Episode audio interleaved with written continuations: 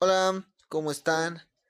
Bienvenidos a un nuevo episodio más de este bonito podcast llamado Te lo recomiendo, donde yo recomiendo películas y series. Ah, y también algún que otro documental. Sí, los documentales no son de mi tipo, pero, pero pienso ver más de ellos. El caso, ayer no subí podcast y es porque ah, no tuve el suficiente tiempo, pero ya hoy día dije al chile y lo subimos hoy día.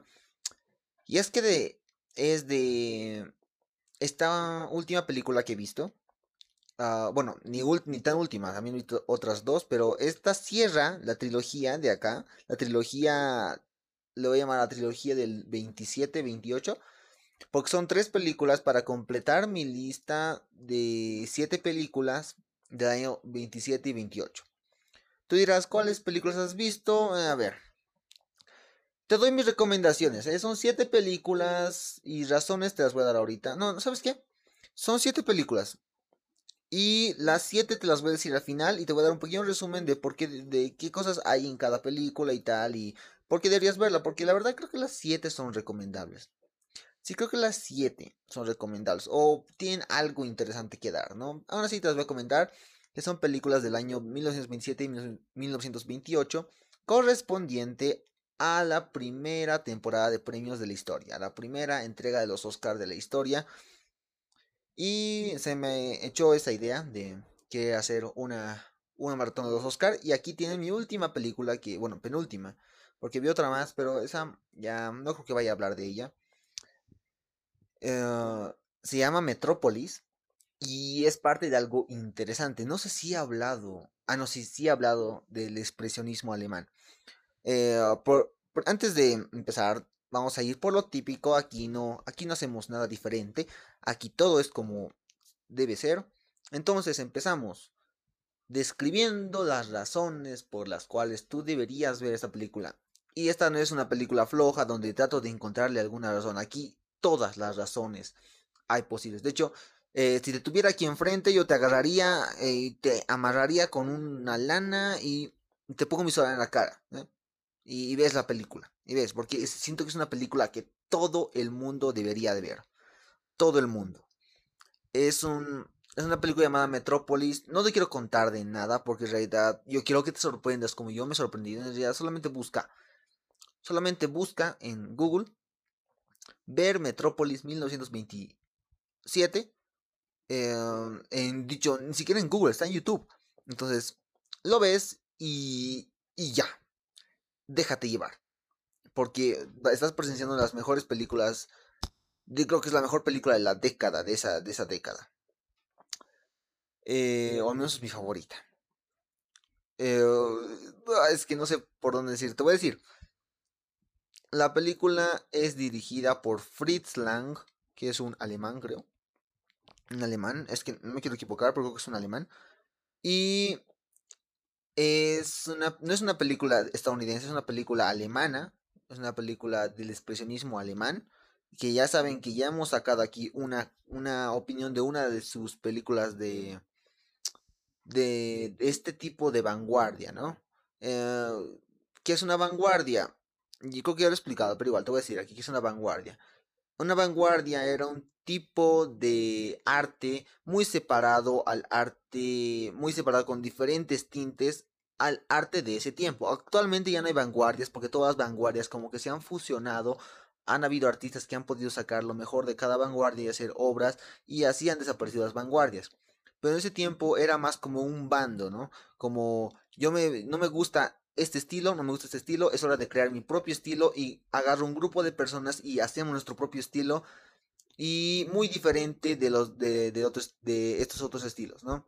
Y como la humanidad no solo se queda con eso, ha decidido mejor unirlos todos. Eso ha pasado en todo. Eh, pero aún así es muy importante aprender sobre las vanguardias, tanto en el arte, diseño, como en el cine. Y en el cine, una de esas vanguardias ha sido el expresionismo alemán, que se caracterizaba por, uh, por, eh, ¿cómo diría? Por retratar los, las cualidades más intensas y oscuras del ser humano con, ah, con escenografías, con actuaciones muy pausadas, muy, muy exageradas, pero en un sentido de, de desarraigo, como con un estilo tétrico, tenebroso, y ha marcado una, y ha marcado el cine. Que yo recuerde, el expresionismo alemán no ha durado mucho, creo que duró unos cuatro años, no me acuerdo, no me acuerdo. Y pero hay muchas de sus películas que eh, ahora mismo son eh, muy importantes para la historia del cine. Creo que creo que de hecho el expresionismo alemán ha sido la vanguardia más importante de, pues, de, de, todas, de todas. Eh, también, sí, creo que es la más importante, creo, ¿eh? puede que no, o bueno, al menos la que más se le ha sacado el jugo, ¿no? Ya, eh, y tienes que verlo por esa razón, porque es una película muy diferente, ¿verdad? Muy, demasiado diferente. Tiene momentos que te vas a, o sea, no importa que estés viviendo en el 2020 donde crees que todas las películas le han sacado jugo, esta película aún se mantiene vigente y hasta ahora creo que nadie ha hecho algo parecido.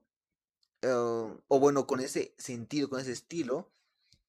Y con todo ese riesgo, porque si hay un riesgo en esta película para la época que se ha hecho, porque para esta época ya no hay ningún riesgo que se pueda tomar que no, que no esté aceptable, pero para ese tiempo sí los riesgos eran más limitados y se les ponía más mano dura. Entonces sí era, es un riesgo, la película es arriesgada. Ya, eh, solo busca Metrópolis, ver, Metrópolis en YouTube y por favor velo, velo. Eh, es larga, es larguita, pero vas a ver, te, te prometo que desde el momento en que le pongas play, no vas a despegar un poco tu vista. O si la vas a despegar va a ser por alguna situación o por algo que te haya causado la película, ¿no? Ah, así que bueno, démosle, ya hemos dado 7 minutos de introducción.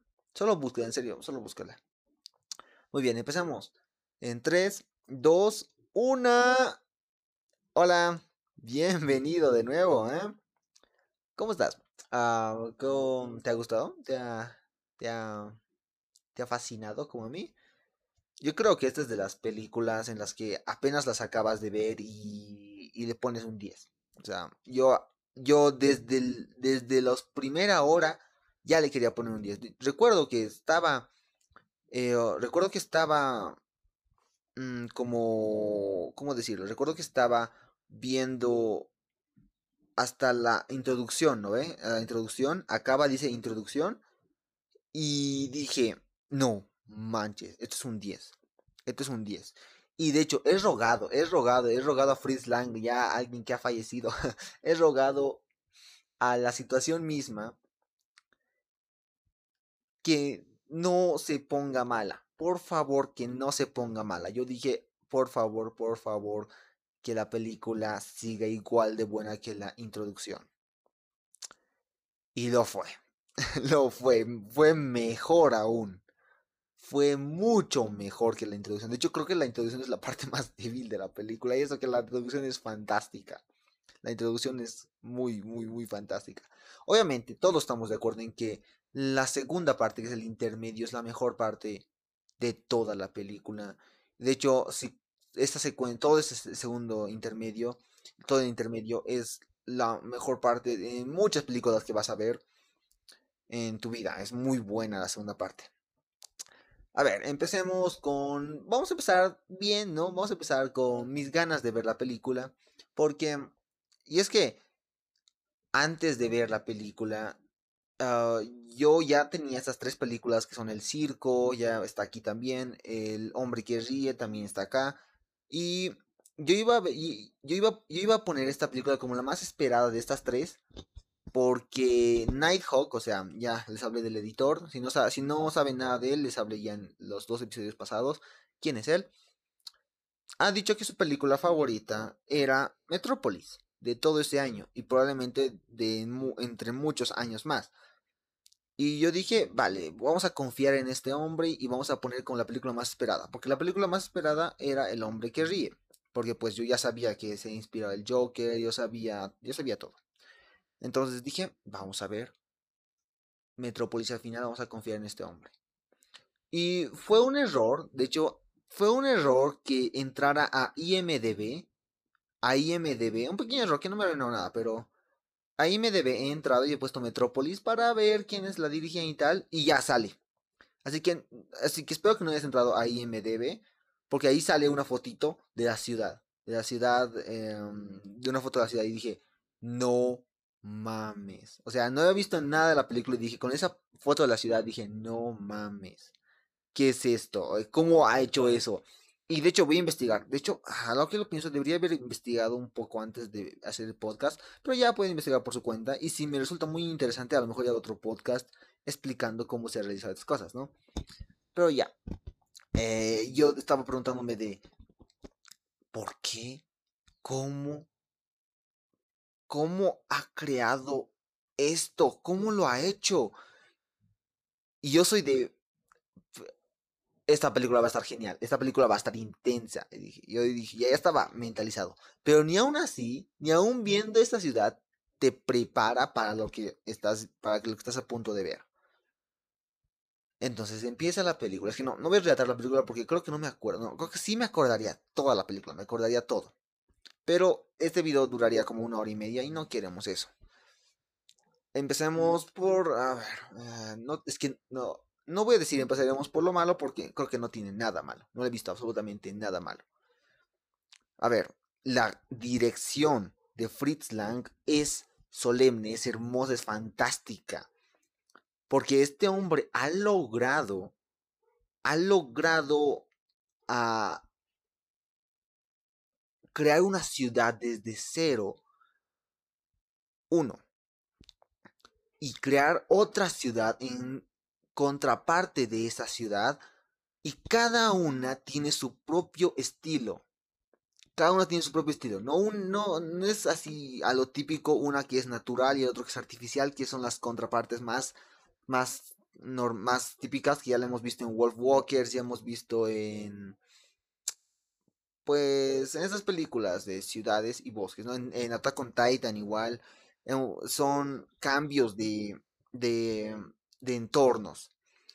Pero aquí no, aquí es aquí las dos son ciudades industrializadas, manejadas por la electricidad, pero una tiene un estilo y otro tiene otro estilo. La ciudad de arriba tiene un estilo como moderno, como futurista, y la otra estilo tiene un estilo precario, duro, brutal, de puro orden y simetría, de esclavitud y de mo monotoria, o sea, y un ambiente completamente monótono.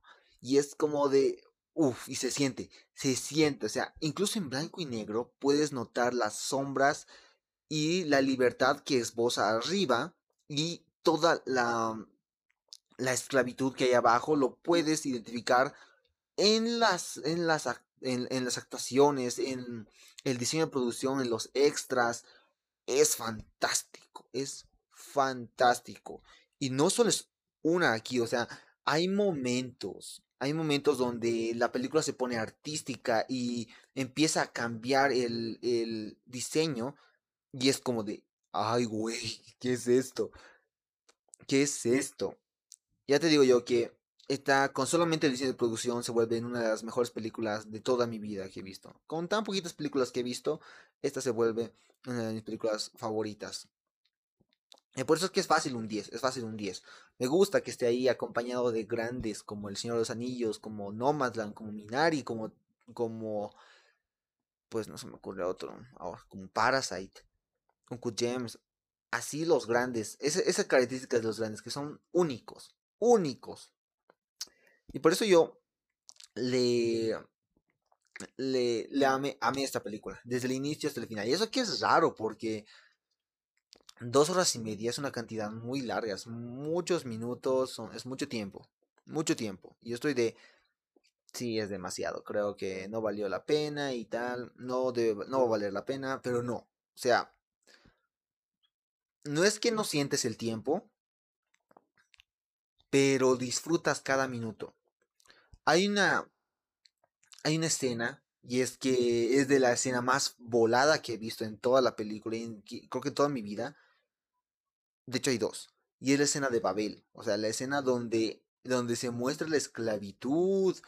Y esa, a ver, no me van a negar que esa es una escena donde te ha puesto chinita la piel y tú eras de, ay no, ¿qué es esto? Mucho, mucho, mucha información.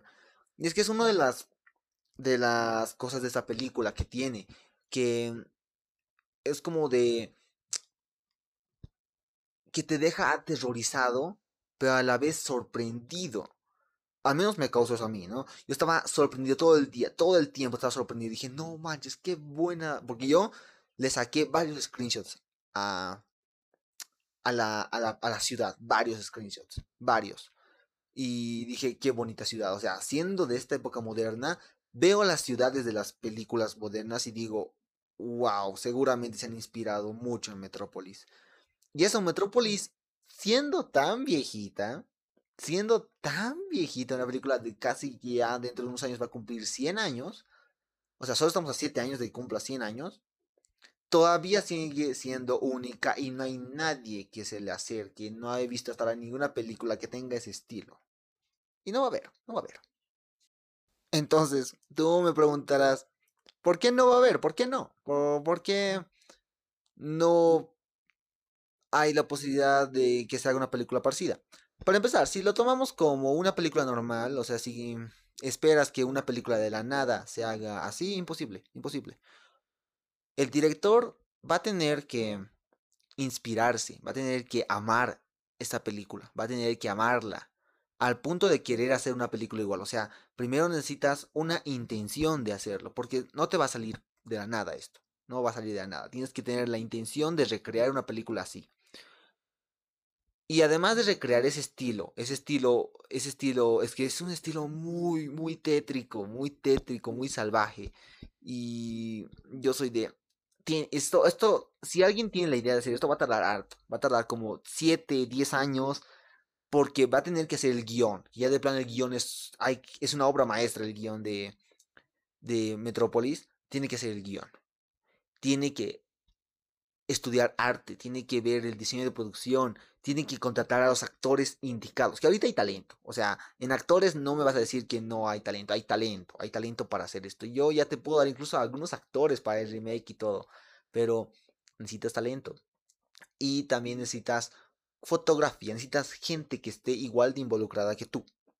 Y que entienda, o sea, cuando contratas al reparto vas a tener que obligarles a ver Metrópolis una y otra vez, las características del, del expresionismo alemán. O sea, va a haber un montón de años y un montón de preparación para sacar una película así de buena. Y porque esta película necesita estudio. Necesita estudio. No es solo la película de verla una vez y decir, ya, ya la tengo. No, necesita estudio porque es, eso en ese tiempo sí se les daba más de forma natural porque era una vanguardia. Era una vanguardia, se les daba más de forma natural, no era tan difícil de explicar. Eh, me refiero a que los actores entendían, le podían entender más fácil al ritmo que iba el director, sobre todo porque eran de otro país, con otro tipo de, con otro tipo de cine, ¿no? Cine. Entonces, eh, para que haga alguien algo así, sería más fácil que lo hicieran de Alemania, ¿no? Que Alemania saque su propio remake de Metrópolis, o no remake, sino una película parecida, con su propio estilo, pero una película expresionista. Claro que si Hollywood lo quiere sacar, va a tener que estudiar demasiado. Estudiar, porque los actores no están acostumbrados a hacer algo así. No, tú dirás, Robert Pattinson ha hecho el faro y en ahí se demuestra que él puede llegar lejos. Sí, pero aún así vas a ver diferencias entre la actuación del faro, actuaciones de Hereditary, eh, actuaciones así súper horror, super horroríficas con las actuaciones de Metrópolis. Vas a encontrar, o sea, es difícil. Y una película así no va a volver a salir a menos que alguien tenga una intención, el dinero y la, el apoyo suficiente. Entonces, está muy difícil que salga una película así en estos tiempos. Entonces, bueno, volvamos, no volvamos. Eh, estaba como de hablando de otras cosas. Y te digo que la película tiene su propia identidad y Babel es de las mejores escenas de esa película, pero no es mi escena favorita. Mi escena favorita de toda la película y quizás de lo que va del año, o sea, de lo que va del año, ganándole a al de Another Round de What Alive, eh, o sea, el momento What Alive, o en o en Judas and the Black Messiah, que es el momento de I Am a Revolutionary, esa también le gana. O sea, hay un montón de escenas buenas en este año, pero esta escena es otro nivel. Y de hecho, toda la película es otro nivel. Y es como, como que estoy un poco molesto, o sea, un poco afligido porque haya visto la película en febrero. Porque dudo mucho que en todo el año vea una película mejor. Y es que voy a estar desde febrero hasta diciembre con solamente una película a mejor película del año.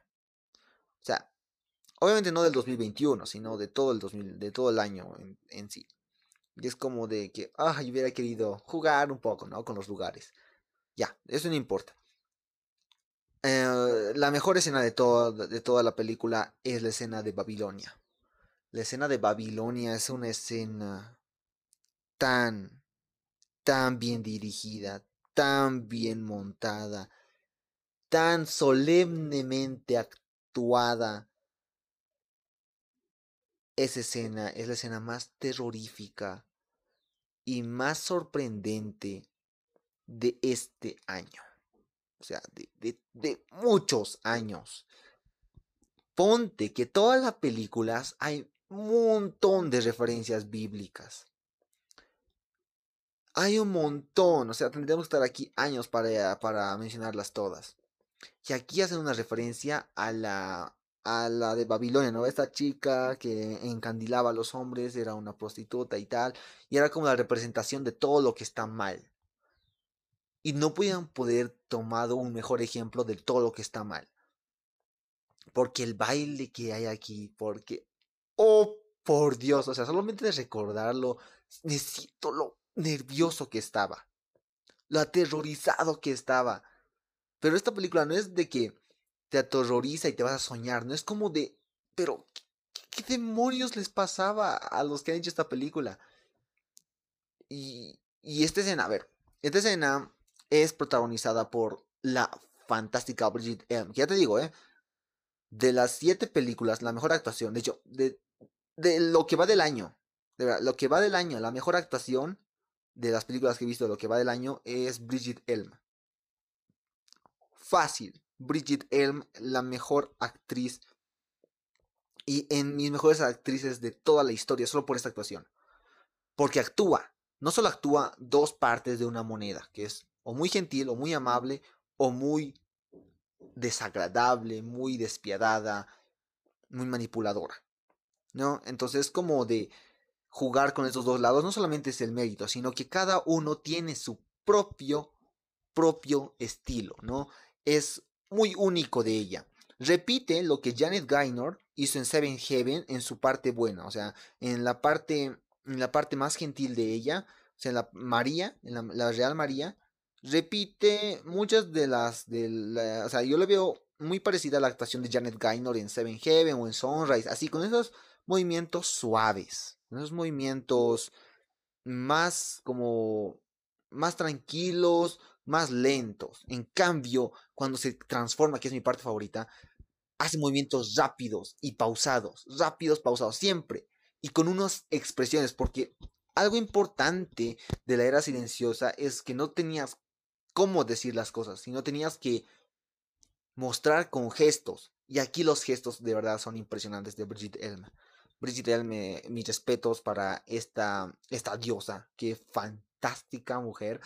Ah, cuando se, cuando, sea, y no solamente es ella, o sea, quisiera decir que solamente era ella, porque ella carga mucho, carga muchísimo, sino los hombres que están, que, que se acercan también, o sea, buenas actuaciones, porque es el deseo, manipulado por el deseo.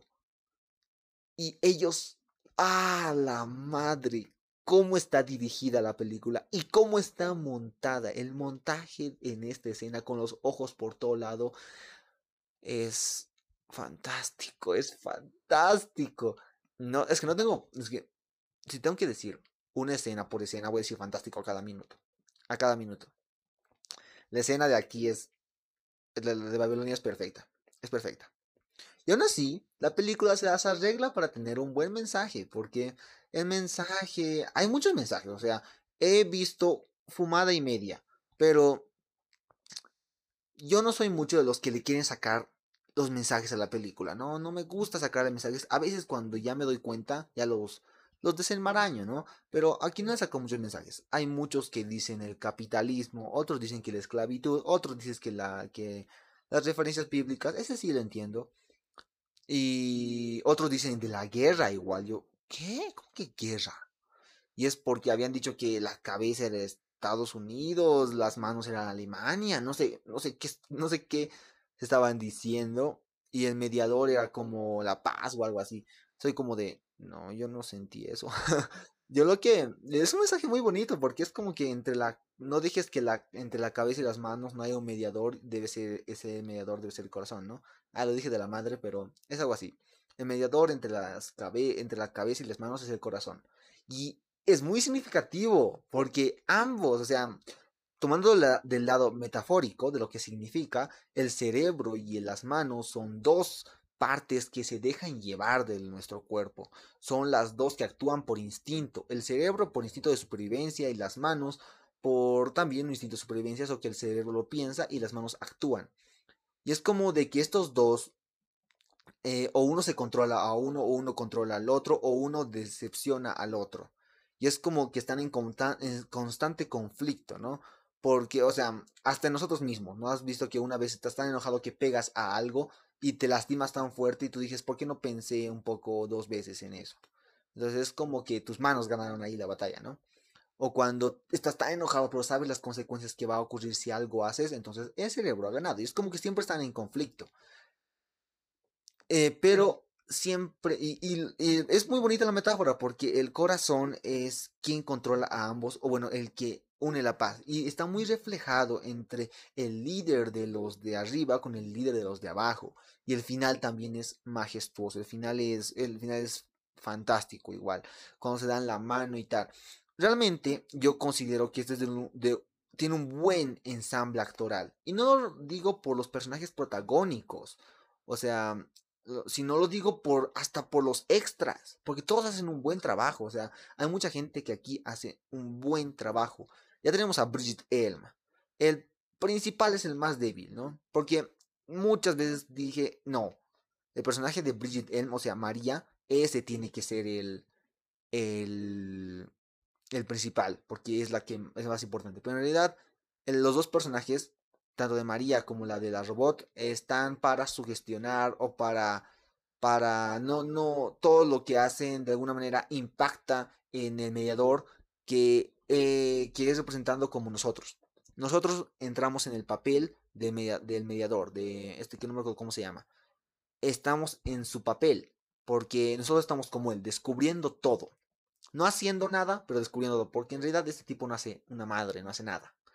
Y hay muchas referencias bíblicas, por ejemplo, el mediador puede ser Moisés, digo, es exactamente igual a Moisés porque viene de, de un lugar civilizado, baja a, a reconocer a sus hermanos, porque no creo que eso de hermanos esté ahí por casualidad, y es porque Moisés era, era, era judío, o sea, era hebreo, y va con sus hermanos en sí.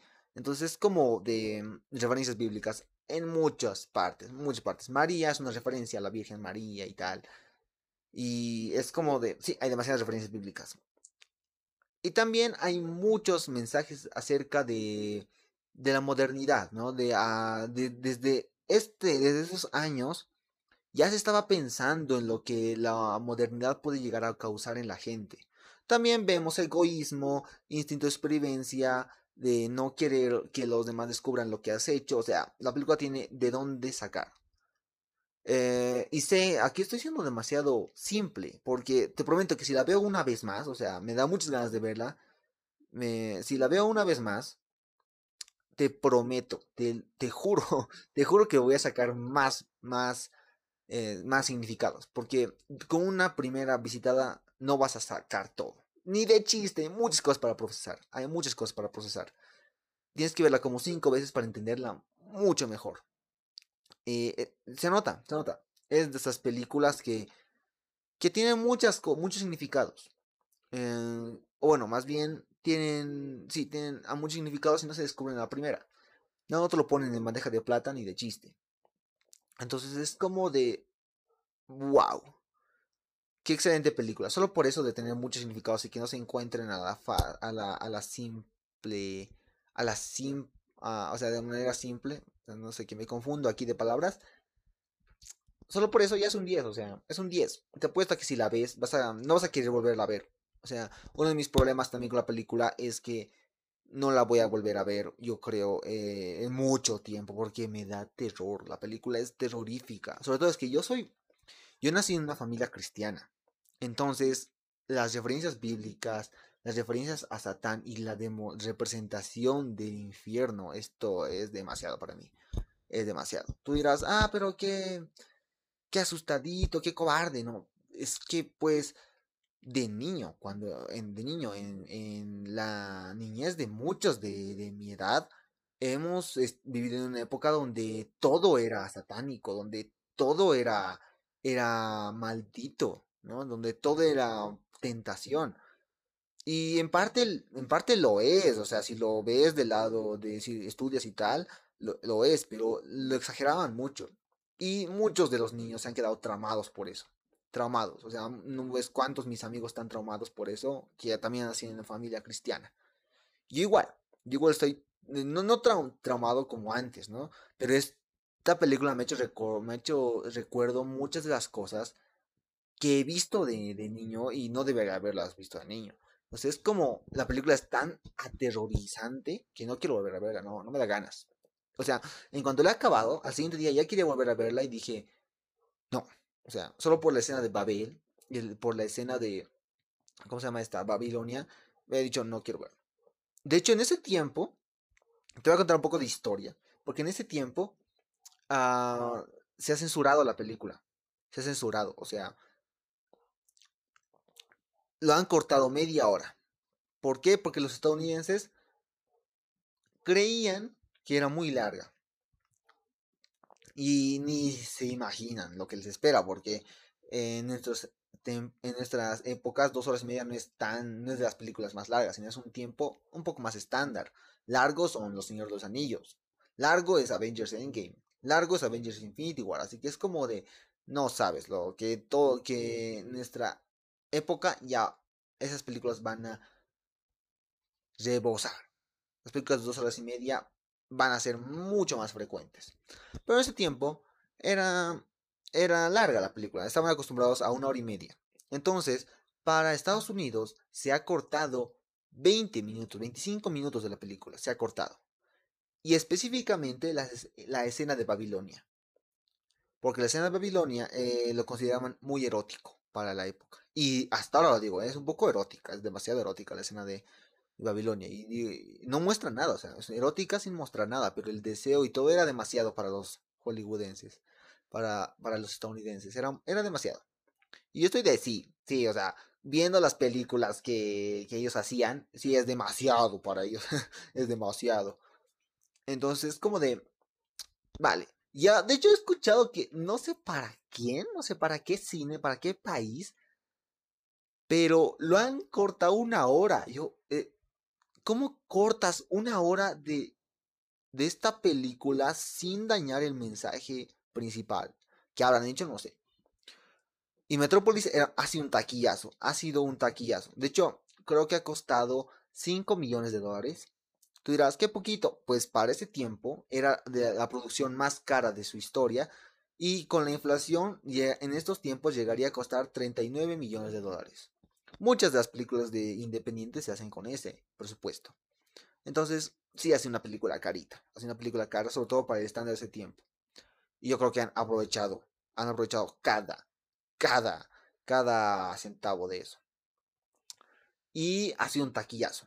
Y de hecho, esta película no tendría esas escenas de Babilonia y tal porque se ha arruinado. Por mucho tiempo se creía una película perdida. O sea, una película eh, por una película dañada, porque no habían, no había nada, o sea, lo único que se tenía era el metraje, sin la media hora de la escena de Babilonia, y, y cómo se llama, y sin, y dañado, o sea, estaba desfasado, estaba, el audio estaba mal, el, el, el, cuadro estaba, estaba muy movido, y es como que no se podía apreciar bien, entonces Andes, eh, entonces no era, no era visible, no se podía ver bien. O estaba dañado el film. Y en como 2000, 2010, 2011 creo, han organizado una restauración de Metrópolis. Y gracias, y gracias a Dios, han encontrado en Argentina una réplica exacta de, de o, sea, una, o sea, una réplica exacta, porque yo digo, y eso dicen al comienzo de la película, pero yo estaba de, ¿cómo, si, cómo ha llegado a Argentina? Si, si con suerte ya llegó a Estados Unidos, y completo. Y es que a uno de, uno, alguien había comprado la versión completa, así, supongo que ser un rico, y lo ha llevado, y no me he enterado muy bien de la situación, pero resulta que la ha llevado a Argentina, y de alguna manera esta cinta ha ido a parar al museo, em, y ahí lo han encontrado al metraje, no sé cómo casi, no sé cómo casi 80 años han permanecido sin encontrar nada, y los de Argentina no han dicho nada, y es que tampoco estaba de, de lo mejor, esa, esa, esa, copia también estaba dañada. Pero con ayuda de, de, gente que se sabía eh, el material completo, han empezado a organizarlas. Han empezado a organizar metraje por metraje, metraje por metraje de la restauración y han sacado una copia casi exacta. Pero ya hay escenas que se han perdido para siempre.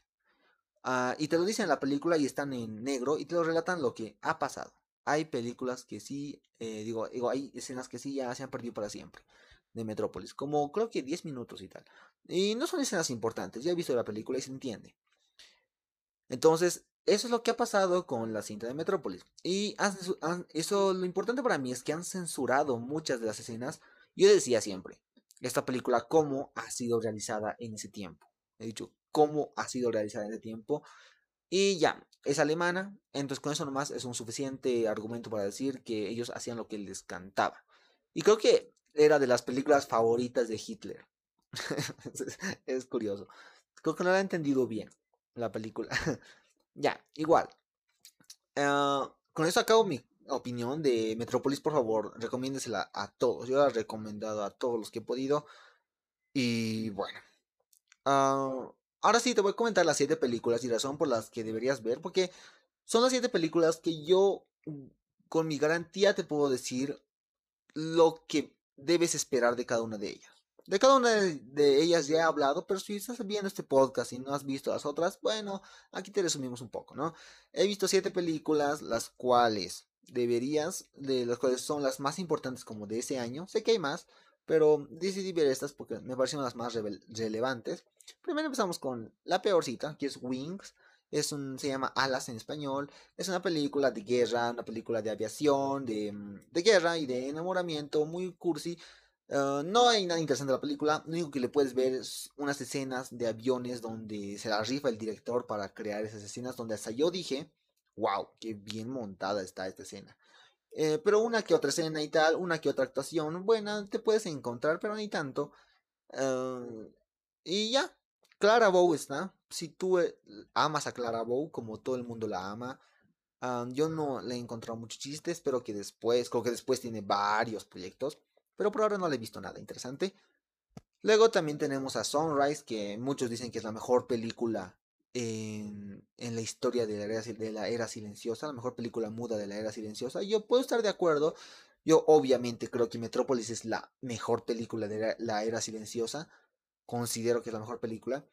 Pero, me, pero Sunrise también es una buena película. Es muy poética, tiene buena fotografía, tiene buenas actuaciones. Bueno, yo no sé, yo, a mí no me han gustado. Aquí está mi favorita Janet, Janet Gaynor y también dirige uno de los directores más importantes, que también es un expresionista alemán, eh, Murnau. Eh, también tenemos aquí en el circo, o sea, eh, digo, Seven Heaven. Seven Heaven es otra película muy artística, muy bien hecha. Esta película es cursi, pero de esas cursis que te gustan. Y Seven Heaven, espérate encontrar buenísimas actuaciones, un diseño de producción fascinante y una dirección de la leche. Dirección fantástica. Eh, el Circo, una película de Charlie Chaplin. Eh, el, Circo es de las mejores películas de Charlie Chaplin. Eh, una película donde se, de verdad, se consolida como un grandioso director y actor. Donde él, las escenas, la puesta en escena es fantástica, muy precisa y muy hilarante. Es fantástica la, la dirección de este hombre y este hombre lo que pudo llegar a crear. Escenas muy, muy bien logradas. Además, también tenemos a. ¿Cómo se llama esta otra película? Ah, El hombre que ríe, una película de. Una película muy triste, muy terrorífica. es, es, una película de expresionista alemán. De hecho, es una película que me encantó a mí, particularmente me encantó. Tiene un grandioso ensamble actoral, o sea, hay muy buenas actuaciones. Y diseño de producción, vestuario, eh, maquillaje, tiene todo. Tiene toda esta película para ser fascinante y terrorífica. Es bastante terrorífica la película también. Y también tiene una buena dirección. Metrópolis, ya le he dicho, la mejor película en mucho tiempo que he visto.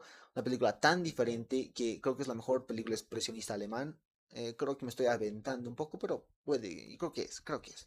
Una visión muy futurista y moderna del mundo contemporáneo que no es, que está muy lejos de lo que somos realmente ahora, pero está muy cerca de las de la perspectiva que tienen muchos del futuro. Y la última película que he visto es The Last Command. Esta película no he hablado y no voy a hablar en el podcast, no me ha gustado mucho. Es una película de con buena actuación, con buena dirección, eh, con un gran guion. De hecho es un guion muy, muy innovador para la época. Es de Hollywood, así que no vas a esperarte aquí un expresionista, así que no vas a esperarte aquí otra gran cosa. Solamente la he visto porque me han dicho que Emil Jannings es fenomenal aquí y de verdad sí, se destaca. Emil Jannings, eh, para quien no sepa, es uno de los mejores actores de, de la historia y es el actor más importante o fue el actor más importante de la era silenciosa, o sea, de la era muda, es el actor más influyente e importante. Y no tiene mucha credibilidad porque la mayoría de sus películas son perdidas, o sea, no se sabe eh, con certeza no tenemos mucha, mucha recopilación de sus películas, pero todos están de acuerdo en que The Last Command es su mejor película y donde se considera como mejor actor. Y sí, su actuación aquí es lo que salva la película. ya está, esas son siete películas, siete recomendaciones. Las recomiendo todas, mentira, Wings no recomiendo, no recomiendo Wings. Y las recomiendo las demás, sí, las recomiendo las demás. Wings, vean las mejores escenas en YouTube. Porque es una película larga, larga, larga de cojones, pero muy larga. Eh, me pueden seguir en TikTok, me pueden seguir en, en, Twitter, que casi no uso ninguna de las dos, así que. Pero donde, me, donde, donde sí estoy, o sea, a tope, a tope, estoy en. Eh, estoy como Bopal en Leatherboxd. Y. Y listo. tengan un buen día. Y recuerden que que quizás lo que ustedes están, perciben como el futuro no vaya jamás a ocurrir. Y en cambio podemos echar un vistacito en esta película acerca de las cualidades y desarrollos artísticos más importantes de la historia. Así que me despido con Metrópolis. Yo soy Bob Roxton de Te lo recomiendo. Bye.